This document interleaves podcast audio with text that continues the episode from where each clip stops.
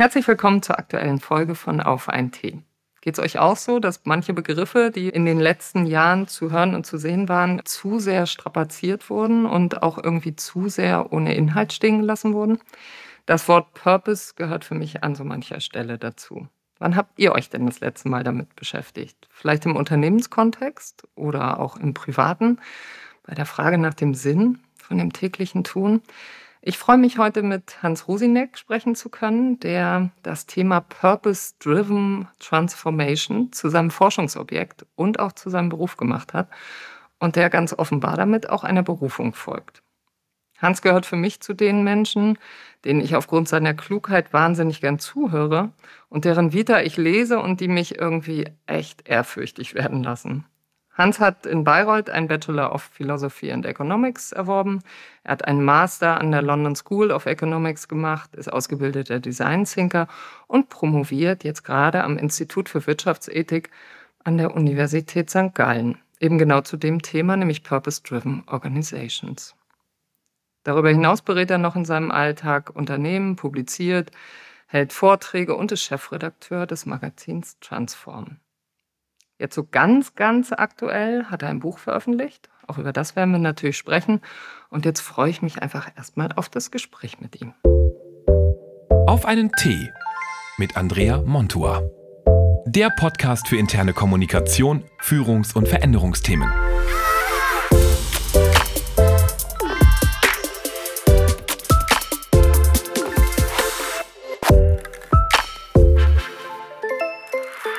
Hans, herzlich willkommen hier bei uns im Podcast auf einen Tee. Schön, dass du da bist. Ja, vielen Dank, Andrea. Ich freue mich auch. Hast du denn Tee in deiner Tasse oder was, was trinkst du da? Ich sehe nämlich, du trinkst. Ja, ich habe einen Kaffee, muss ich zugeben. Oh. Alles hier Briefing, Briefing oh. verhauen, auf jeden Fall. Nee, ich habe das Gefühl, ähm, heute ist ein guter Tag, um Kaffee zu trinken bei mir. Das stimmt. Also wenn ich hier rausgucke und ich glaube, du sitzt ja hier um die Ecke, genau. Genau. Dann ähm, ja, hast du recht. Aber für Tee auch, ehrlicherweise.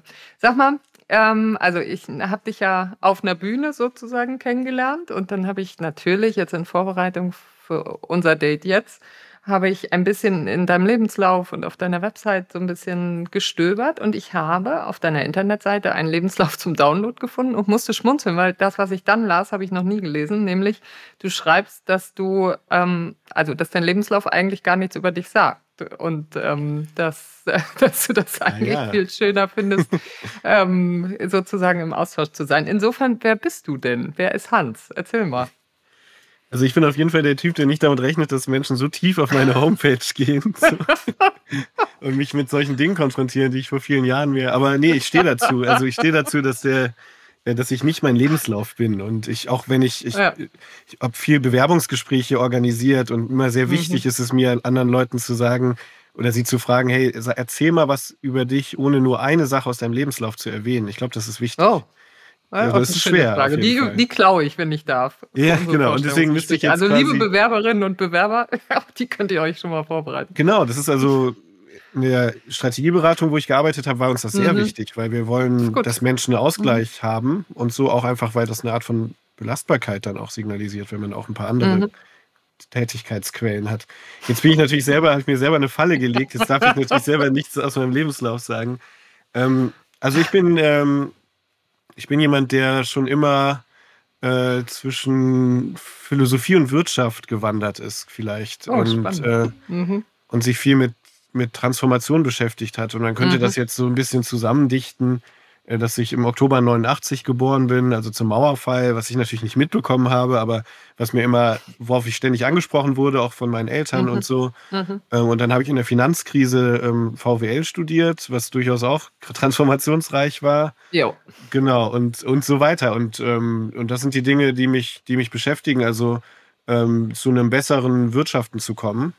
Ähm, mhm. Aber ich mache das nicht aus einem akademischen Lehnstuhl, sondern versuche das wirklich in der Praxis zu machen und hatte da verschiedene Orte, wo ich das machen durfte. Also in der großen ja, Strategie. Am Ende helfen Philosophie und Wirtschaft ja auch bei dem Thema, was wir äh, miteinander heute auch so ein bisschen von A nach B drehen werden, dem Purpose-Thema. Ne? Also Richtig, ich, ja. Ich genau. finde, da ist das ja, also sind beide Themenfelder ja hochspannend so, und man braucht auch wirklich beides.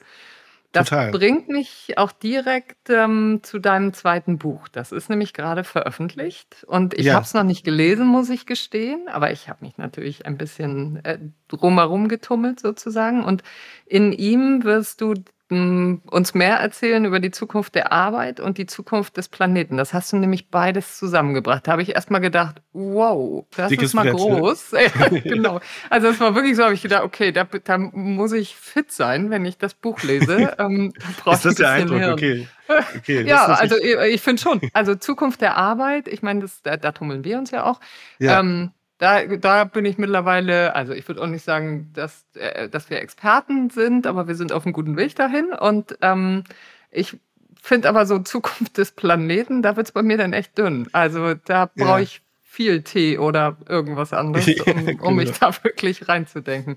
Deswegen, ähm, erzähl mal, wie, wie matcht das miteinander? Ja. Das interessiert mich natürlich wahnsinnig. Ja, genau. Also ich bin auch viel in New Work und Zukunft der Arbeitskontexten mhm. unterwegs und was mir da aufgefallen ist vor ein paar Jahren ist, dass man da über alles sprechen darf, außer über Nachhaltigkeit in einem ernsthaften Sinne. Also es geht eigentlich immer nur um ein Mehr. Mhm. Es geht in New Work-Diskursen sehr stark um Beschleunigungsstrategien. Also so werden wir produktiver, so also können wir mit unserer Zeit besser umgehen, so also können wir mhm. schneller werden. Es geht viel auch um so Dinge, die ich so digitale Weltflucht nenne. Also wir werden jetzt bald im Metaverse arbeiten oder wir sehen uns mhm. gar nicht mehr physisch, sondern wir sehen uns noch remote. Ähm, mhm. Das ist eine Sache. Und das, und das Dritte ist, dass man sehr stark auch daran glaubt, dass man durch technologische Innovationen die Arbeitswelt verbessern kann. Und das heißt immer auch, dass man an seiner Haltung grundsätzlich nichts ändern muss. So. Also es geht rein um Te so eine Technologie first, Bedenken mhm. second. So ist eine Sache. Das andere ist, dass wir den sozialen Raum der Arbeit immer mehr verlieren. Ähm, mhm. Genau, und das, und das Dritte ist eben, dass wir über, über ein Umdenken, ein ernsthaftes Umdenken nicht wirklich nachdenken. Also ich hatte das Gefühl, dass ich komme ja auf so mhm. Kongressen oft vor wie auf so einem Tabuspiel, wo so Grenzen und mhm. Nachhaltigkeit mhm. ähm, so das verbotene Wort sind. Und ich frage mich, wenn wir über die Zukunft reden wollen, dann, ist die, dann dürfen wir über die Zukunft des Planeten nicht schweigen, weil das ganz massiv zusammenhängt. Na, oder es ist die andere Seite. Ne? Also ich finde, wir haben ja beides. Ich war tatsächlich, ich glaube, im Mai auf einem Nachhaltigkeitskongress und äh, habe da eben zum Thema Kommunikation was gesagt. Mhm. Da ging es aber nur um Nachhaltigkeit genau. und eben dann nicht. Genau. Also und deswegen fand ich den Gedanken so spannend irgendwie von dir eben dann nicht um New Work, um Beschleunigung, um Wirtschaft, um hm, so. Genau. Ähm, genau. Äh, so, äh, und ne, es ist so ein, so ein Entweder-Oder, weil ich finde schon, dass, also Nachhaltigkeit ist ja fast zum Buzzword geworden. Also, Richtig, das ist genau, das ist ja, nicht so, das ist die andere Seite. Werden. Nee, genau. genau. Also, vor zehn Jahren, ehrlicherweise, war das kein Thema, auch in der internen Kommunikation nicht, zumindest genau. nicht in dem Ausmaß. Aber eben diese Kombi, also ich glaube, genau. die ist das Spannende, Richtig. oder? Richtig, so. genau. Es ist ja nicht so, als würde über Nachhaltigkeit und die Klimakrise nicht geredet ja, genau. werden. Das können wir nicht sagen. So, nee, nee. Aber wie mhm. wird darüber geredet? So, wir mhm. setzen unsere Hoffnungen mhm. auf die Klimadiplomatie und die Politik oder auf mhm. Finanzinstrumente, also ESG und solche Dinge. Ja, und, wir, mhm. und im Grunde setzen wir die Hoffnung auf alles, was von unseren Tätigkeiten maximal weit entfernt ist. Dabei ist ja das, was uns, was den Planeten an, mhm. an, an den Rand gebracht hat, das ist ja unsere Arbeit. Das, ne? das ist ja nicht die Klimadiplomatie, das sind nicht die Gesetze, sondern das ist mhm. ganz stark, sind das unsere Tätigkeiten, weil wir arbeiten, mhm. in, viele von uns arbeiten in großen Konzernen und äh, 70 Prozent, äh, nee, 100 Konzerne sind für 70 Prozent der Emissionen verantwortlich. Äh, das heißt, das mhm. sind Orte, wo ganz viel, ganz viel ähm, passiert, ganz viel Negatives für den Planeten, aber wo auch die Chance besteht, umzulernen. Und ich denke, wenn wir die Klimakrise und die Nachhaltigkeitsfrage nicht zu einer Frage unserer Arbeitspraktiken machen, dann ja, finde ich das nicht so, nicht so zukunftsfähig. Das heißt, es wird, genau, wie du sagst, es wird schon darüber geredet, aber es sind wirklich zwei gespaltene Camps. Also ich bin ähm, ehrenamtlich aktiv im, im, Club of Rome, im, im Think Tank mhm. 30, was so ein mhm. junger Think Tank des Club mhm. of Rome ist. Und da wird natürlich wahnsinnig viel über die Klimakrise geredet, mhm. logischerweise so, ne? Aber wahrscheinlich auch mit einem anderen Fokus, ne? Also Richtig, wahrscheinlich genau, auch mit genau. dem Fokus, von dem wir gerade sprachen. Ich, genau. Also je mehr du darüber redest, desto dicker finde ich das Brett, ehrlicherweise. Ähm, also, ich verspreche, ich lese dein Buch. Aber wenn du mir jetzt mal die Essenz irgendwie in, in, drei, vier Sätzen sagst, also die, die möchte ich jetzt meinen Hörerinnen und Hörern gerne erzählen. So, äh, sag mal. Ja, genau. Also, wir verpassen, ich habe mich ein bisschen geübt, welche mega der Promo-Phase Das kommt wird. jetzt wie, wie aus der Pistole geschossen. Ja, natürlich, natürlich. Nein, also ich kann auch anschließen an die, an die Frage davor. Wir verpassen eine große Chance, wenn die eine Gruppe nur an die Zukunft der Arbeit nach, äh, an die Zukunft der Arbeit denkt, also mhm. an Arbeitspraktiken, mhm. und die andere freitags auf die Straße an, geht für die mhm. Zukunft des mhm. Planeten und nicht daran denkt, was mhm. wir montags bis freitags machen, nämlich arbeiten. Also im Arbeiten, mhm. Arbeit, der Arbeitsort ist ein ganz wichtiger Raum für uns, um umzulernen. Der erste Job prägt dich mehr als, die, als das erste Kind. Das da gibt es krasse Studien zu. Oh, echt? Oh, ja. das hätte ich jetzt nicht ähm, gedacht. Oh. Und da lernen wir so die Do's and Don'ts, wie wir uns verhalten. Wie, was ist unsere Umwelt? Was nehmen wir als Umwelt wahr? Welche Verantwortung nehmen wir dafür wahr? Wie gehen wir mit Stress um oder mit Zeit? Wie gehen wir mit dem jeweils anderen Geschlecht um? Was nennen wir Erfolg? Mhm. Ja? Wie gehen wir mit unserem Körper um? Wie sehr hören wir auf unseren Körper? All das sind Fragen, die sind super wichtig, um äh, gesund zu bleiben und auch um den Planeten gesund zu halten. Und die werden von den Klimaaktivisten nicht angegangen, weil Arbeit, das ist irgendwie Kapitalismus, das ist irgendwie ein Problem. Genau. Und die, die über Arbeit nachdenken, ähm, die denken nicht über den Planeten nach. Und diese Spaltung will ich überwinden. Und ich schaue mir in meinem Buch an, welche Voraussetzungen die Arbeitswelt erf äh, erfüllen muss, damit wir diesen mhm. gemeinsamen Ort zu einem machen, wo wir umlernen können. Denn wenn wir in der Arbeit nicht umlernen, dann bleibt uns nur der Zwang. Also es ist wirklich so, dass die Arbeit der einzige Ort ist, wo wir als Gesellschaft gemeinsam ins Machen kommen und wo wir auf eine nicht traumatisierende Art und Weise uns neue Tricks beibringen können, wo wir gemeinsam umlernen können. Wenn wir diesen Ort nicht für die Klimakrise aktivieren wollen, äh, dann bleiben uns nur Gesetze und Politik und das führt auf lange Sicht zum Zwang, weil Gesetze ja nie perfekt sind. Also ein Staat kann durch Gesetze, wenn er nicht in einem nordkoreanischen Polizeistaatmodus ist, kann er über Gesetze nur sehr wenig regeln. Also wir erinnern uns an die ja. Pandemie. Ja, wir sollten alle Masken tragen. In Hamburg hat das recht gut funktioniert, aber wenn du mal in Berlin in der U-Bahn warst, ist krass, hat es krass nicht funktioniert. Das stimmt. Und da war es total egal, äh, was gesetzmäßig ist. So, ne? Das heißt, wir müssen aus einer Freiwilligkeit heraus gemeinsam ins Machen kommen, gemeinsam uns eine andere Welt erarbeiten, eine Welt, die wir kaputt gearbeitet haben durch unsere Arbeit. Und insofern mhm. ist die Arbeit sozusagen zugleich Ort des Problems als auch der Lösung.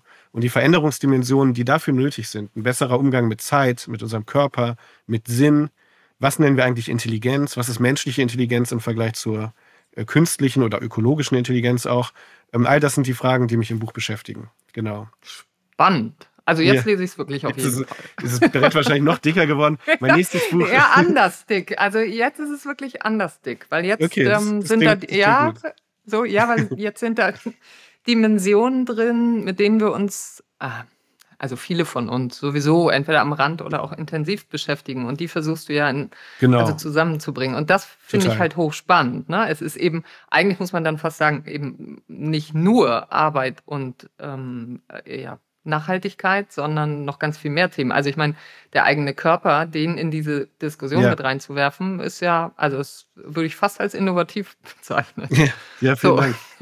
Ja, das, für mich ist das total entscheidend. Wir denken sehr viel ja, über DSA-Strategien in irgendwelchen Betongebäuden nach. Aber total. wer sich wirklich einen Begriff von der Welt machen möchte, muss von ihr ergriffen sein. So. Ich fände es viel besser mit Unternehmen, und ich habe das auch schon öfters jetzt gemacht, mal einen, Waldspaziergang zu machen oder überhaupt mhm. darüber nachzudenken, welcher Fluss fließt eigentlich an unserem Headquarter, Headquarter lang. Also woher kommt das mhm. Wasser, was durch diesen Fluss fließt? Wo fließt das hin? Welche Bäume gibt es um uns herum? Wir wissen sehr wenig, wir Erwachsene, Kinder haben ein krasses Interesse an Natur, aber wir Erwachsene wissen sehr, sehr wenig, äh, mhm. was eigentlich um uns wächst. Und wenn wir das nicht wissen, dann werden wir dafür auch keine Verantwortung übernehmen. Also wir müssen das sozusagen vom Abstrakten ins Konkrete bringen. Und das läuft über den Körper, über eine Resonanz, über eine Wahrnehmung von dem, was um uns wächst und was wir schützen wollen. Krass. Da wäre ich jetzt, glaube ich, gerne mal bei so einer Club of Rome-Diskussion dabei. Da würde ich gerne, also nur als Mäuschen, ne? Ich ähm, bin nicht so vermessen zu sagen, dass ich da irgendwie ein Teil von sein könnte. Aber ähm, da wäre ich, glaube ich, gerne mal dabei, weil das würde mich interessieren, wie da andere Menschen äh, in dem Feld drauf gucken. Tatsächlich. Wir sind ein sehr diverses, äh, diverse Gruppe. Genau, das wollte ich damit sagen.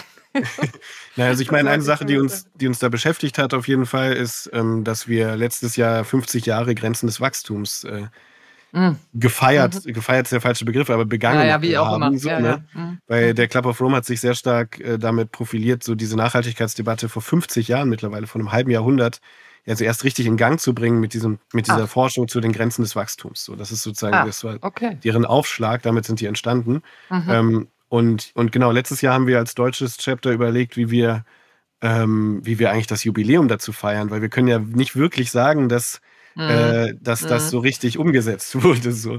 Und eine Erkenntnis, die wir gemeinsam hatten, ist. Man nennt das doch, du, in der Kommunikation nennt man das dann immer Wiederbelebung von irgendwelchen Themen. Also, ja, ja, genau. Vielleicht ist genau. das ja. Das oder ein Knowledge-Action-Gap finden wir auch interessant, so, also vom Wissen mhm. zum Handeln zu kommen. Wir wissen, ja, wir genau. wissen eigentlich alles, was wir wissen müssen über die Klimakrise. So. Ja, das ähm, also das ah, daran also liegt es nicht. Alles, ne? ja. Oder fast alles, ja. Aber mhm. äh, wie kommen wir ins Machen? Und das scheint was zu sein, was nicht über den Kopf geht, sondern über andere ähm, Resonanzflächen. Sicher, sicher. Also ist ganz spannend, weil ich wollte jetzt gerade eine Frage stellen in, in das Thema ähm, gehirngerechte Kommunikation. Und äh, du mhm. hast ja gerade gesagt, es geht vielleicht nicht über den Kopf, sondern über andere Dinge. Ich bin mir da ja nicht so sicher, ne? ob wir, wenn wir etwas wirklich wollen, also man muss sich ja nur mal selber fragen, ne? wann ist man denn wirklich aktiv? Wann tut man denn etwas? Und warum mhm. tut man das eine und das andere nicht? Weil der, also weil doch dann Kopf und Herz miteinander resonieren und sagen, ja ja, ich will. So, also ich glaube, dieses Ja, ich will. So, und äh, die Frage ist doch eher, was braucht man dafür, oder? Also, um das ja. zu entwickeln ähm, und zu sagen, ich will das zusammenbringen. Also, ich will zum Beispiel Arbeiten und Nachhaltigkeit zusammenbringen, weil, weil. Und dann brauche ich aber meinen Weil, ne? Und das ist, glaube ich, ja. so unterschiedlich. Ja, total, total. Also, ich habe letztens so ein schönes Sprichwort gehört. Äh, äh, wenn du etwas, wenn du meinst, etwas verstanden zu haben und nicht danach handelst, dann hast du es eigentlich gar nicht verstanden. Ja, genau. Ja, also, ja aber das, da glaube ich ganz fest dran. Ne? Genau, also aber der, beziehungsweise, ja, also verstanden ist das, also jetzt bei mir, ne? ich kann ja erstmal nur bei mir gucken, aber verstanden ist das eine und ich muss es dann wollen. Weil wenn ich es verstanden habe, aber für mich entschieden habe, passt nicht zu mir oder will ja. ich nicht oder hm, was auch immer, ja, so, dann mache ich es auch nicht. Also, genau, es muss, egal, ob ich es verstanden habe. Wenn das Verstehen, das muss irgendwas sehr Persönliches sein und es muss Vielleicht, was sein, was ja. nicht nur über Fakten geht, so glaube ich. Ja, also das genau. war so ein bisschen so eine Erkenntnis von uns. So. Und ich finde, mhm. also wie wir über Klimaherausforderungen sprechen, das ist immer noch etwas, was sehr stark über die Sprache des Verzichts geht und sehr mhm. stark über Angst. So. Und das ist halt, das also stimmt, da, das ja. ist halt seit, auch seit Jahrzehnten erforscht, dass so Avoidance Goals, also Ziele, die du machst, um etwas zu vermeiden, die motivieren nicht so sehr wie Approach Goals, ja, also Ziele, die du hast, um etwas zu erreichen. Ich kann das immer, ich vergleiche das immer mit dem Joggen, weil das etwas ist, ein Ziel, an dem ich total gescheitert bin. So, äh, ich kriege mich nicht zum Joggen. Ähm, und wenn, wenn ich mir sage, ich, ich, ich muss joggen, weil ich sonst unglaublich fett werde, ja, äh, dann ist das was, was mich nicht Doof. motiviert. Ja, natürlich nicht motivierend so, ne? Aber wenn ich ja. sage, ich, ähm, ich jogge, damit ich mich danach besser fühle und damit ich danach einen schönen, lustigen Abend habe, weil ich einfach gut drauf bin danach. So. Mhm. Das ist schon mal interessant. Also, das ist so ein äh, Approach-Goal, wo ich mich, wo ich mir ein Ziel mhm. setze. So, ne? Und das andere ist eben, ähm, dass man nicht sofort die große Apokalypse an die Wand malt, so, sondern dass man eher ja. sagt, wir sind hier Schritt, wir haben hier überhaupt, wir können hier überhaupt einen Unterschied machen. Und was ich momentan erlebe, ist dieser so ein Climate Doomism, dass viele, gerade junge Menschen sagen, ähm, dass die Welt geht in den Bach runter, das lohnt sich eh alles nicht mehr. Das heißt, es gibt sozusagen Klimaskeptiker, so Republikaner in den USA und andere, die einfach gar nicht daran glauben, so, ja, die gibt's auch, ne? Mhm. Aber es gibt auch mhm. welche, die glauben so sehr daran, dass sie sagen, es gibt hier für uns eh nichts mehr zu tun. Und die geben damit den Klimaskeptikern die Hand. Das habe ich in der so. Generation meiner Tochter auch schon gehört. Ja, ne? Das ist so ein, ja, ja, ja, genau, in der Altersgruppe. Also da, da ist der Satz fast wortwörtlich gefallen. Ja, mhm. und das ist. So, was bringt's denn? So, also, das ist. Mhm. Genau, das ist das was. Das wird wo, da häufig benutzt. Wo wir kommunikativ dann auch, ähm, ja, zu viel Angst gemacht haben. Oder, also, wo Vielleicht, wir sozusagen ja. wenig genau. empowernd waren, so, ne? Und das ist auf jeden Fall. Okay, jetzt muss ich mir den Schuh doch auch noch selber anziehen. Na gut. Also Stimmt, als Mutter, also mache ich das natürlich nicht. Als Mutter ist das doof. Nee, also es ja, ja, war jetzt tatsächlich auch nicht von meiner Tochter, sondern aus der, aus der Peer Group sozusagen. Ja, ja, sehr gut. Aber, ja. Sehr gut. Sag mal, ähm, ich habe einen anderen schönen Beitrag von dir gelesen und da wollte ich ja eigentlich gerade mhm. mit der gehirngerechten Kommunikation ah so ein bisschen hin, genau. Und da hast du darüber geschrieben, wie Wandel neu gedacht werden kann. Das ist ja nur unser Feld, ne? So Change, mhm. Transformation und alles, was damit zu tun hat. Ähm, wenn wir also ähm, da gut vermitteln wollen, was braucht es denn dann? Also wie können wir denn gehirngerecht oder ungerecht im Wandel sein? Kannst du da ein bisschen was erzählen? Ja, also es passt ein bisschen zu dem, äh, was ich vorhin schon erzählt habe. Also, dass wir einmal äh, uns positive Visionen von der Zukunft machen, weil wir lieber mhm. uns auf was Positives freuen, als Angst mhm. vor etwas Schlimmem haben. Also ein, schön, ein schönes Bild malen und eine schöne Vorstellung von der Zukunft machen. So. Mhm. Ich habe, wenn ich, ich mache auch Vorlesungen zum Thema New Work und da mache ich oft mit Studierenden so eine Collage. Wie würde die bestmögliche neue Arbeitswelt aussehen? Mhm. und wie würde die schlimmstmögliche neue Arbeitswelt aussehen. Und wenn bei dem Negativbeispiel sind einfach viel mehr Details und wir können uns das Negative viel, viel besser vorstellen. Und bei der bestmöglichen Welt, ja, da geht es immer so ein bisschen um Remote und hybride Arbeit. Ähm, aber das ist alles nicht so richtig ähm, greifbar. Und das ist schade. Äh, und deswegen, das ist auch der Punkt, den ich versuche dann in der Vorlesung zu machen, dass wir uns viel mehr mit positiven Visionen auseinandersetzen müssen. Also mhm. warum eigentlich wollen wir äh, die, ähm, die, des, den Planeten retten? So? Also warum ist uns Biodiversität mhm. wichtig? Warum ist uns der Klimaschutz wichtig? dann wird, dann kommt man sehr schnell in so ein Negativbeispiel, weil dann das und das passiert im schlimmsten Fall. Aber was ist denn eine positive Vision? Also das finde ich sehr, sehr wichtig und etwas, was, wo wir, glaube ich, noch sehr viel machen können. Ähm, mhm. Es hat was mit der Aufmerksamkeitsökonomie zu tun. Wenn du möchtest mit einem mhm. Beitrag, dass es irgendwie in sozialen Medien trendet oder Journalisten drauf aufspringen, dann ist es tendenziell eher das Negative, leider. Ähm, aber ich glaube, wenn du möchtest, wenn es dir nicht um Aufmerksamkeit geht, Aufmerksamkeit geht sondern um Veränderung, dann äh, glaube ich, dass positive Visionen sehr wichtig sind. So, das ist eine mhm. Sache. Und mhm. das andere ist, da denke ich viel an Gandhi, der hat ja viel Wandel gebracht und, ähm, und auf eine Art und Weise auch sehr von der Pike auf, also als Aktivist alleine. Und der hat interessanterweise am Anfang niemals dafür demonstriert, dass das britische Kolonialreich abzieht, was ja der Effekt von seinen Demonstrationen war letztendlich, sondern ihm ging es um eine Salzsteuer. Ihm ging es darum, dass eine bestimmte Steuer unfair ist, unfair für die indische Bevölkerung. Und es gab viele ähm, andere Menschen aus seinem Kreis, andere Aktivisten, die gesagt haben, Mensch, kannst du mal aufhören, auf diesem scheiß Detail rumzureiten? Und es geht doch um was Größeres. Es geht uns doch um was viel, viel Größeres. Es geht uns um das Ende des Imperialismus. Es geht uns nicht um Salzsteuern. Ne? Aber er wusste, dass das ein kleiner Erfolg ist, mit dem man die Leute in Bewegung bringt. Bewegung setzen. Genau, und das ist ein kleiner, schneller Erfolg.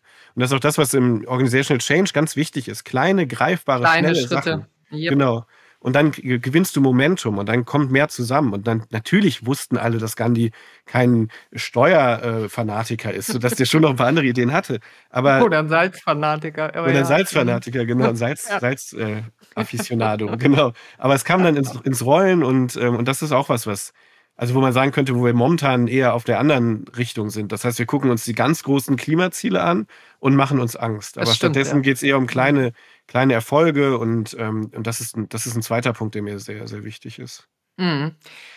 Mit beiden Punkten sind wir so ein bisschen bei dem Thema, warum ich dich eigentlich angesprochen hatte, ähm, okay. auf den Podcast zu kommen. ja. Naja, da war dein Buch ja noch nicht, also glaube ich zumindest, also in Arbeit wahrscheinlich, aber noch nicht draußen. Ja. Das zweite, nämlich ähm, das Thema Purpose. Ähm, mhm. Also du bist da ja sehr aktiv, hast da auch schon einiges drüber publiziert. Mhm. Und ähm, das interessiert dich ja auch in deiner Forschung sehr. So diese, ich genau. sag mal, Grenzen und Möglichkeiten dieses ja. ähm, Purpose-Konzepts. Kannst mich da mal mitnehmen? Also was sind denn so die größten Grenzen äh, oder auch die positivsten Seiten und warum fasziniert dich das so? Also es gibt ja irgendeinen Grund, warum man für sich sagt, da will ich mich so tief reinknien, dass ich da wirklich meine Zeit und meine Energie ja. für gebe. Und sogar, ich schreibe ja eine Doktorarbeit dazu, deswegen ist es jetzt sehr Auch schwierig, noch. kurz zu antworten. Genau. Auch genau. noch, okay. Ja, genau. Du kannst schon mal üben für den nächsten Vortrag. Für die, für die Verteidigung der Promotion, ja, genau. Oder so. Das wäre es, ja. Genau. Ähm, also die einfache Antwort und die einfache Frage war, was mich daran fasziniert. Und mhm. ähm, naja, das liegt ein bisschen an meinem Hintergrund, also dass ich Ökonom und Philosoph bin. Es liegt aber auch mhm. daran, dass ich dann als Teenager erlebt habe, wie so diese Occupy Wall Street Demonstrationen auch in Düsseldorf in meiner Stadt waren und die Leute irgendwie so eine krasse Wut hatten gegen so ein sehr abstraktes System. Und ich, hab, ich fand es irgendwie mhm. strange. So, ne? Was ist da so eine Unzufriedenheit mit etwas, was uns aber alles, was uns komplett umgibt? Also Organisationen sind alles ist organisiert in unserer Welt. Ne? Nicht nur der mhm. Arbeitsort, sondern mhm. der Supermarkt, der Ra das Radio, was wir hören. Wir, wir kommen in einer Organisation zur Welt, im Krankenhaus, wir gehen in einen Fußballverein oder in die Kirche. Stimmt. Alles ist Organisation so. Und irgendwie, und, und alles ist auch mehr oder weniger an die Wirtschaft angebunden, an wirtschaftliche Verhältnisse. Und da gab es dann mhm. so einen Ausbruch an Wut. Und ich war, glaube ich, in dem Alter, wo man für sowas sehr empfänglich ist, also Teenager. Äh, und da fing das dann an. Und äh, dann habe ich halt äh, Philosophie okay. und VWL studiert mhm. und dann bin ich danach in eine kleine Beratung gegangen, die, wo mein allererstes Projekt schon ein Purpose-Projekt war. Und das ist schon jetzt fast zehn Jahre her. Das war für ein ähm, Teppichunternehmen äh, so, ähm, eine, eine, kleine Organisation oder mittelgroße Organisation. Und, und so fing das dann an. Und ich habe dann im Laufe meiner Zeit auch ähm, für große Automobilkonzerne den Purpose mhm. entwickelt, auch für Ministerien mhm. und so. Und ähm, das war was, wo ich dann so eine Expertise entwickelt habe, genau. Und ich wollte aber immer zu dem Thema auch nochmal forschen hm, weil ich glaube, dass da die Wissenschaft auch wichtige Erkenntnisse liefern kann. Das ist der erste Grund. Und der praktische Grund ist, weil man, äh, weil ich glaubte und auch mittlerweile hat sich es auch herausgestellt, dass das eine gute Idee war. Promovieren ist eine gute Zeit, um Vater zu werden, weil man da sehr flexibel arbeitet. Unternehmensberater sein ist nicht eine sehr gute Zeit, um Vater Nein, zu werden. Das, genau. das ist wohl wahr. Genau, deswegen ist die äh, meine Tochter jetzt äh, seit 15 Monaten mit am Start. Was, was mich auch auf eine ganz andere Art und Weise dazu bringt, über das Klima mhm. nachzudenken. Also ich, vielleicht hast du diese Erfahrung mhm. auch gemacht als Mutter. Ja, ähm, auf jeden Fall. Genau, also das ist so das. Und, und was mache ich in der Forschung dazu? Genau, ich frage mich eigentlich einfach, ob man Sinn in der Arbeit überhaupt managen kann. Also ich glaube, was bei Corporate Purpose wichtig ist, da gibt es Menschen, die sehen das anders, auch in der Forschung, aber das ist auch okay, mhm. so gehört sich das auch in der Forschung. Ähm, ich glaube, dass Corporate Purpose für Unternehmen wichtig ist, weil sie ihren Mitarbeitenden ein Sinnangebot schaffen wollen weil sie auf diese Sinnfrage der Mitarbeitenden reagieren wollen. Es gibt andere, die sagen, Corporate Purpose, das stimmt gar nicht. Corporate Purpose ist wichtig, um eine Strategie durchzukriegen oder um irgendwie CSA-Verantwortung wahrzunehmen. Und ich glaube, das ist erst nachgelagert, weil das alles funktioniert ja, ja nur, wenn die Mitarbeiter Feuer und Flamme sind. Also das ja, ist, glaube ich, sozusagen die Voraussetzung davon. Ich teile das, weil, also ich muss es ja teilen, weil ich ähm, bin ja sozusagen Verfechter Fach, von allem, genau. was mit Mitarbeitenden zu tun hat. Nee, ja, genau. also, ähm, und es ist ja auch ein bisschen dafür da, die richtigen Leute zur richtigen Zeit an den richtigen genau. Ort zu holen. Ne? Genau. Also zumindest ist das für mich auch. Also wenn mich jetzt auch einer fragen würde nach, warum ist Purpose wichtig, dann würde ich auch sagen, weil du, also du willst ja bestimmte Menschen anziehen. Und das tust du, indem du eben auch deinen Purpose genau definierst und Absolut. sagst, wofür du stehen willst und wohin du willst und wer du sein willst und so. Absolut, und das genau. funktioniert auch, finde ich. Also. Total. Und deswegen hat für mich Purpose viel mehr mit so Themen wie Employee Engagement zu tun ja, oder alle. Kulturwandel alle. als mit CSA. So, ne? Für uns ist das offensichtlich, weil wir aus der mhm. Praxis kommen, aber man könnte ein mhm. bisschen böse sagen, dass das in der Wissenschaft teilweise nicht so ist. Da gibt es viele, die glauben, ah, Purpose ist doch, das hat doch was mit CSA zu tun. Oder das hat okay, was mit juristischen Fragen gar zu tun. Nicht. Oh Gott, oh Gott, da hätte ja, ich ja, genau. noch weniger hingetan. Ja, ja. Okay, aber das ist genau. ja spannend. Mhm. Ja, es ist sozusagen, es gibt verschiedene Ebenen. Es gibt, natürlich kann man sagen, Corporate Purpose ist die Rolle einer Organisation, wie sie sozusagen mhm. in einem globalen mhm. System funktioniert. Und das stimmt auch, aber ich glaube, das wird vor allem ja, man sucht nach dieser Rolle ja vor allem, weil man den Mitarbeitenden ein Gefühl geben möchte, wir okay. arbeiten hier an mhm. was Größerem, so, ne? Mhm. Genau. Deswegen ist meine. Forschung an der Schnittstelle von Purpose und Meaningful Work, also der Suche nach Sinn in der Arbeit. Was ist eigentlich sinnvolle Arbeit? Ähm, warum suchen Menschen so viel nach sinnvoller Arbeit jetzt? Mhm. So, ne? das ist, Gerade jetzt, also das genau. ist ja eine super spannende genau. Frage. Ne? Total. Mhm. Und dann ist die Frage, wie können Unternehmen darauf reagieren? Also sollten sie dann Sinnangebote schaffen? Dürfen die das? Ist es okay sozusagen oder ist das übergriffig? Und es gibt auch äh, das Problem mhm. der Übergriffigkeit in Organisationen sehr stark. Und dann natürlich die Frage, funktioniert es überhaupt? Weil wenn es nicht funktioniert, dann muss man sich auch keine Sorgen machen, dass es übergriffig ist, ne? ähm, sozusagen. Ähm, also das ist so das Spannende. Ein Problem beseitigt das andere. Genau, genau. Schön. Also ich, ich, sehe einen umkämpften Raum des Sinns ja, in der Arbeit, okay. wo es, mhm. wo es äh, Menschen gibt, die Sinn suchen, Unternehmen, die Sinn geben wollen und Erfahrungen, die Sinn brechen. Also die, die Klimakrise mhm. ist eine Erfahrung, mhm. wo wir mhm. auf einmal keinen Stimmt. Sinn mehr sehen. Ne? Oder auch ähm, Finanzkrisen, Vertrauenskrisen in Organisationen. Quiet Quitting, das sind alles so Sachen, wo erstmal Sinn auch kaputt geht, wo wir neuen suchen. So, das sind diese drei Dynamiken, die mich interessieren. Spannendes Thema, genauso wie das andere. Ähm, wenn ich jetzt ein kritischer CEO wäre, ja. der irgendwie sagt, oh, Purpose, nö, also das sollen mal die anderen machen und das ist so ein Buzzword, das brauche ich nicht und ich brauche auch kein Konzept dafür. Wie würdest du mich davon überzeugen, dass das doch so ist? ja, also ich meine, ich habe noch nie mit, ich habe viel mit kritischen CEOs arbeiten dürfen und mhm. ich habe mhm. noch nie jemanden getroffen, ob kritisch oder unkritisch, der einen Purpose einfach nur haben wollte, weil er den Purpose geil findet. So.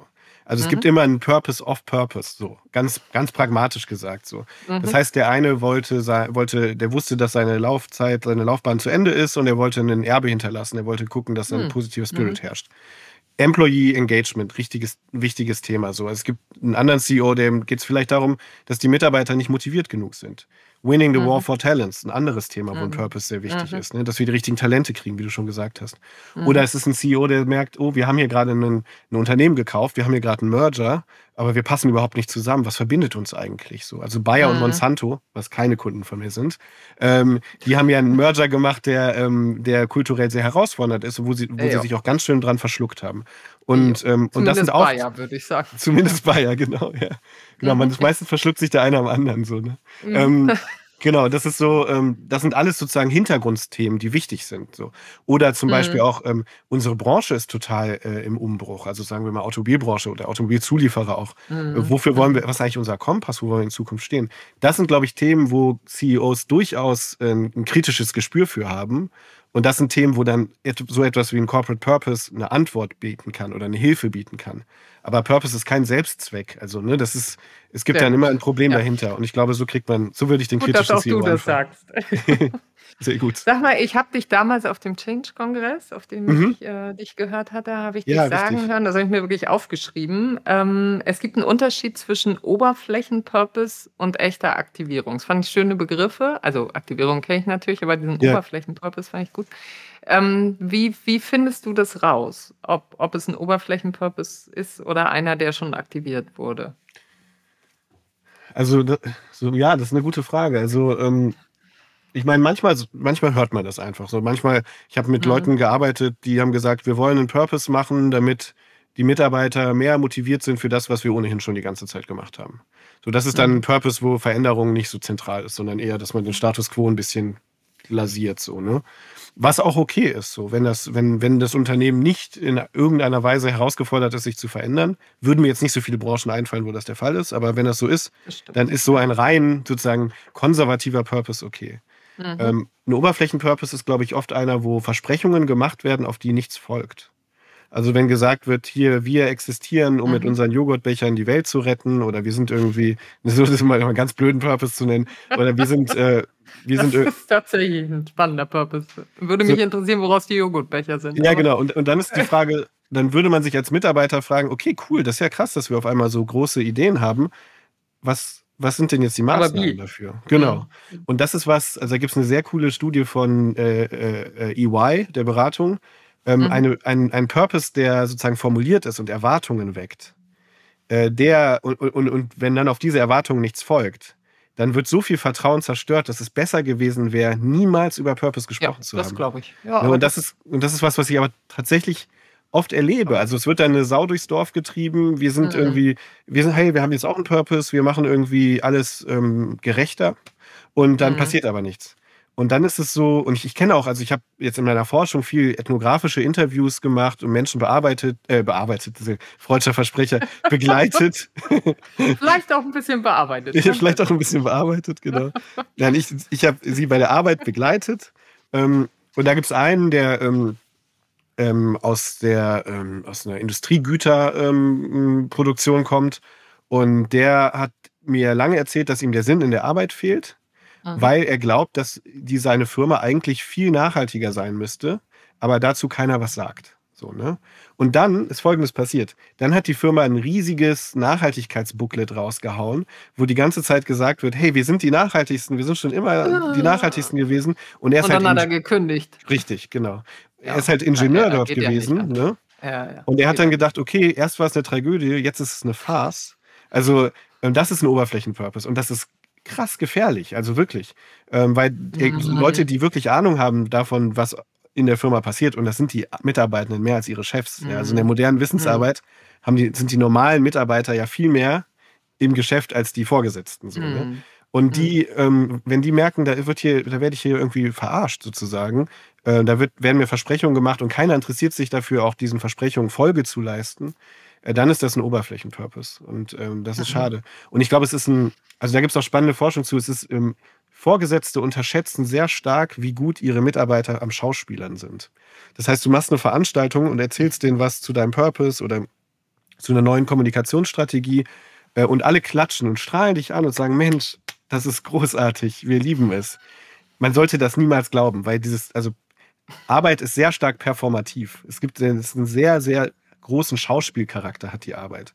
Und nur wenn Mitarbeitende dir sozusagen signalisieren, hey, wir finden das alles klasse, würde ich immer kritisch bleiben und gucken, hey, ich glaube, äh, helfe ich denen damit wirklich? Bringe ich denen wirklich was, womit sie arbeiten können? Oder lächeln sie einfach nur, weil sie sich, was weiß ich, auf den Feierabend freuen? Oder weil es auch mal blöd wäre, nicht zu lächeln, sozusagen. Ne? Ähm, also das ist was, was, äh, was sehr stark unterschätzt wird, dass Mitarbeitende auch gute Schauspieler sind. Ähm, und umso mehr sollte man auch an ernstzunehmenden Konzepten äh, arbeiten. Und, arbeiten. Äh, genau, mhm. ja. Apropos, dein zweites Buch, zumindest in meiner Wahrnehmung, was ich so gelesen habe darüber, geht ja so ein bisschen mit dem Blick von der Organisation hin zum Individuum. Das ist ja eine Veränderung. Vorher hast du dich sehr stark mit der Organisation beschäftigt, oder? Du, ja, du das ist eine interessante Beobachtung. Ach so, okay. nee, nee, das ist eine, ich dachte, das wäre jetzt, äh, du wirst einen Buzzer rausholen und sagen, nein, das ist so nicht. Nee, nee, das ist gut, ähm, das nur von außen so gespiegelt zu bekommen. Da ist schon was dran, ja. Okay. Ähm, weil äh, die Frage wäre für mich jetzt, gab es so einen Klickmoment? Also ich, ich frage mich jetzt zum Beispiel gerade vielleicht die Geburt deiner Tochter, mhm. Fragezeichen. So, also gibt es so einen Moment, weißt du, in der eigenen Arbeit, wo man, wo man vorher irgendwie so auf das Große und auf die Organisation geht und plötzlich ändert man den Blickwinkel und guckt auf, auf das Einzelne? So? Mhm. Ja, das ist eine gute Frage. Also ich glaube, zum einen hat das ein bisschen was mit dem Publikum zu tun. Also ich, wenn ich jetzt mhm. im wenn ich Paper schreibe, die eher an Berater gerichtet sind oder an Menschen in Konzernen oder wenn ich ein wissenschaftliches Paper schreibe, dann, dann versuche ich das nicht so sehr aufs Individuum zu machen, zu schreiben vielleicht, sondern eher okay. für Entscheider. Mhm. Und, mhm. und ich hatte jetzt die Herausforderung, ja ein Sachbuch über die Arbeit und über die Klimakrise zu schreiben, worauf die Leute Lust haben, in der Freizeit sich damit auseinanderzusetzen. Naja. Also Leute müssen, ne, das war schon schwierig genug. Insofern ja, versuche ich die Menschen sozusagen individuell abzuholen. Aber das ist, glaube ich, gar nicht die richtige Antwort. Die richtige Antwort ist, dass ich, dass ich einen Klickmoment hatte, der viel mit meiner Forschung in St. Gallen zu tun hat und mit einer Theorie, die ich mir sehr zu eigen gemacht habe, weil ich die super klasse finde und super wichtig. Und das ist die Praxistheorie. Und die Praxistheorie. Erzähl sagt. mal jetzt. Ja, genau. Achtung, Achtung Eis für mich. Bitte ganz kurz. genau. Ja, bitte. Also, ähm, das kann man eigentlich ähm, ganz einfach, natürlich ganz einfach erklären. Ähm, ich erkläre das immer. Der, der sich damit stundenlang beschäftigt. Ja, aber ich glaube, wenn man es nicht einfach erklären kann, hat man es auch nicht verstanden. Das Insofern ja, müssen wir gucken, ob ich es jetzt verstanden habe. ähm, ich habe da nämlich eine ganz kurze Story dazu und die hat was mit Knoppers zu tun. Und Knoppers okay. habe ich in meinem Buch tatsächlich 39 Mal erwähnt, deswegen, ohne, ohne Geld von denen zu kriegen. Ich wollte gerade sagen, halt kriegst du so große Lieferungen? Leider nicht. Leider, ich würde es mir wünschen. Ich würde es mir wünschen. Ja, kannst ja mal hinschreiben. Ja, mache ich, mache ich, genau. Also die, die Story geht so. Ich bin unglaublich abhängig nach Knoppers. Ich würde gerne aufhören, mhm. Knoppers zu essen. So, ne? Aber jeden Nachmittag gehe ich von der Universität, von, von dem Büro zur Kantine und hole mir einen Knoppers und schleiche dahin und fühle mich nicht gut dabei. Aber es ist total eine, es ist eine eingewöhnte Praktik. Es ist eine, ich merke das gar nicht. Ich denke da gar nicht drüber nach. Ich mache das wie mhm. auf Autopilot. So, ne? Und ähm, jetzt versuche ich was daran zu ändern. Und das Erste, was ich mache, ist, dass ich mir so Zettel an meinen Laptop-Monitor äh, klebe. So hör auf, Knoppers zu essen. Stop the Knopf, hör auf damit, so. Du Krümelmonster, so. Das heißt, ich versuche, soziales Verhalten über, über Texte zu verändern. Über, mhm. Und das kennen wir in Beratungskontexten auch, ne? Über ein Strategiepapier oder über eine mhm. Visionsformulierung. So, und was meinst du, was das an meinem Knoppersessen verändert hat? Nichts. So, ne? Ich gucke mir diese Zettel Knoppers knabbernd an und es verändert sich nichts an meinem Verhalten. So, ne? so der andere Zugang wäre zu sagen, ich gehe über KPIs, gehe über Kennzahlen ähm, ich, ich wiege mich und merke, oh ja, ich bin, äh, ich möchte gerne weniger wiegen und das hat durchaus was mit meinem Knopperskonsum zu tun. ähm, und dann könnte ich ja sagen, ich habe jetzt diese Zahl und ich lasse mich über Zahlen, Zahlen mhm. verändern mein Verhalten. Das ist ja auch was, was wir bei Klimazielen und der, ähm, mhm. den Erwärmungszielen sehr stark so denken. Das verändert aber auch nichts an meinem Verhalten. So. Und das dritte ist, dass ich sozusagen auf meine Persönlichkeit gehe und so eine Art wie so ein Coach meditiere und überlege, ich möchte eigentlich zumindest so viel Autonomie in meinem Leben haben, dass ich nicht von so einem Schokoriegel, der auch ein bisschen nicht besonders hochwertig ist, wenn man ehrlich ist, so stark mich diktieren lasse. So, ne? Das wäre so der mhm. dritte Weg. Also ich kann über Text gehen, über Zahlen und über Mindsets und Einstellungen. Und all das funktioniert nicht. Und warum funktioniert das nicht? Weil wir Gewohnheitstiere sind. Weil ein Großteil unseres Verhaltens gar nicht reflektiert wird von uns. Wir machen das einfach so. Wir machen das einfach so. Wie ich jemandem die Hand gebe, wie ich äh, eine E-Mail formuliere, äh, wie ich ein Gebäude betrete, aber auch wie ich über ähm, Wachstum nachdenke in der Firma, was ich als Erfolg nenne, ähm, warum es cool ist, gestresst zu sein und uncool, sehr viel Zeit zu haben. All das sind Sachen, das sind eingewöhnte Praktiken, die wir gar nicht im Kopf haben sondern eher im Körper. Das sind Choreografien, mhm. so wie ein Tanz. Mhm. Äh, und da müssen wir ran. Und, ähm, und es ist eigentlich, also wenn man sich die Arbeitswelt anschaut, dann sind viele Praktiken stumme Praktiken. Das heißt, wir denken da, wir machen, wir reden nicht darüber, wir machen die einfach. Zum Beispiel, was ich sehr viel sehe in Unternehmen ist, du bist in einem größeren Meeting und die Frage ist, wer macht denn hier eine Mitschrift? Wer macht die Minutes, wie es so schön heißt mhm. oder so, ne? Mhm. Und es sind fast immer Frauen, die das machen, so. Das ist eine Praktik, da denkt ja keiner drüber nach. Keiner sagt, mhm. hey, äh, es muss unbedingt eine Frau sein, die das macht. Ja, das ist natürlich, natürlich sagt das keiner. Das wäre ja auch richtig scheiße, das zu sagen. Aber es pendelt sich immer so ein. Mhm. Das ist eine ganz kleine Praktik, ein ganz kleines Phänomen. Aber wenn man sich dann in solchen Organisationen fragt, warum keine Frauen in Führungspositionen sind, dann werden diese kleinen Praktiken, die wir unbewusst machen, auf einmal ganz schön das wichtig. Stimmt. So. Das und stimmt. Das heißt, wir müssen uns diese stummen Praktiken anschauen. Und es gibt viele Praktiken, bei denen es gut ist, dass wir nicht ständig darüber diskutieren, weil sonst wären wir wie so eine richtig anstrengende Politikwissenschaftler-WG, ne? dass wir immer alles durchdiskutieren. Das wäre eine furchtbare Vorstellung. Also es ist sozusagen ein Feature und kein Bug dass wir sehr viele Praktiken abspielen, ohne darüber nachzudenken. Also versucht ihr mal die Schu Schuhe zu schnüren und dabei nachzudenken, ja, ja. wie man sich ja, eine Schleife. Das würde gar nicht gehen. So, das würde ja, auch Fahrradfahren und so. Ja, genau, solche Sachen. Mhm. Aber gleichzeitig gibt es jetzt Praktiken in der Arbeitswelt und auch woanders, im Konsum zum Beispiel, äh, wo wir uns schon bewusst machen müssen, was die Folgen von diesen ganzen kleinen, vielen kleinen Dingen sind. Also zum Beispiel, mhm. dass Frauen immer die Mitschriften machen müssen. Oder dass, äh, dass Urlaub immer in, in, in, Südeuropa oder in der Südsee sogar sein muss. So solche mhm. ganz Dinge, die wir, das, wo wir sagen, das ist normal bei uns. Da denken wir gar nicht drüber nach. Standard. Hier, hier in Winterhude auf jeden Fall. So, ne? ähm, das sind so Sachen, ähm, das sind so Sachen, wo wir, wo wir eben an die Praktiken müssen. Und ich glaube, dass in mhm. Unternehmen wir das sehr stark sehr stark gehen wir über, über Zahlen oder über Glaubenssätze oder über bestimmte Workshops, wo wir uns sozusagen einnorden darüber, was wir mhm. sein wollen, so ein bisschen coachingmäßig. Aber das, das verändert nichts, weil wir eben Gewohnheitstiere sind. Und da müssen mhm. wir ran. Das ist, das ist mir wichtig. Okay. So. Und deswegen deswegen geht es mir ums Individuum, weil am Ende das Individuum äh, die Praktiken, also du schreibst die Zukunft weiter. Bei jedem Mal, wo eine Frau Mitschriften macht in, der, in einem Meeting und alle anderen das tolerieren, wird, da wird Zukunft mitgemacht. Da werden bestimmte Muster, Verhaltensmuster in die Zukunft weitergeschrieben. Äh, und deswegen geht es mir ums Individuum, weil das sozusagen die Zukunft prägt. Sag mal, Hans, ähm, was müsste denn ein Unternehmen über sich selber sagen, damit es dich ansprechen würde? Oder würde dich überhaupt noch ein Unternehmen ansprechen? Hui, das ist eine gute Frage, weil ich mega in der Selbstständigkeit bin. Also, ähm, aber äh, also ich, das letzte Unternehmen, was mich angesprochen hat, äh, war äh, eine Knoppers. große Strategieberatung, aber nicht, weil sie eine große Strategieberatung ist. Nee, genau. nee, nee.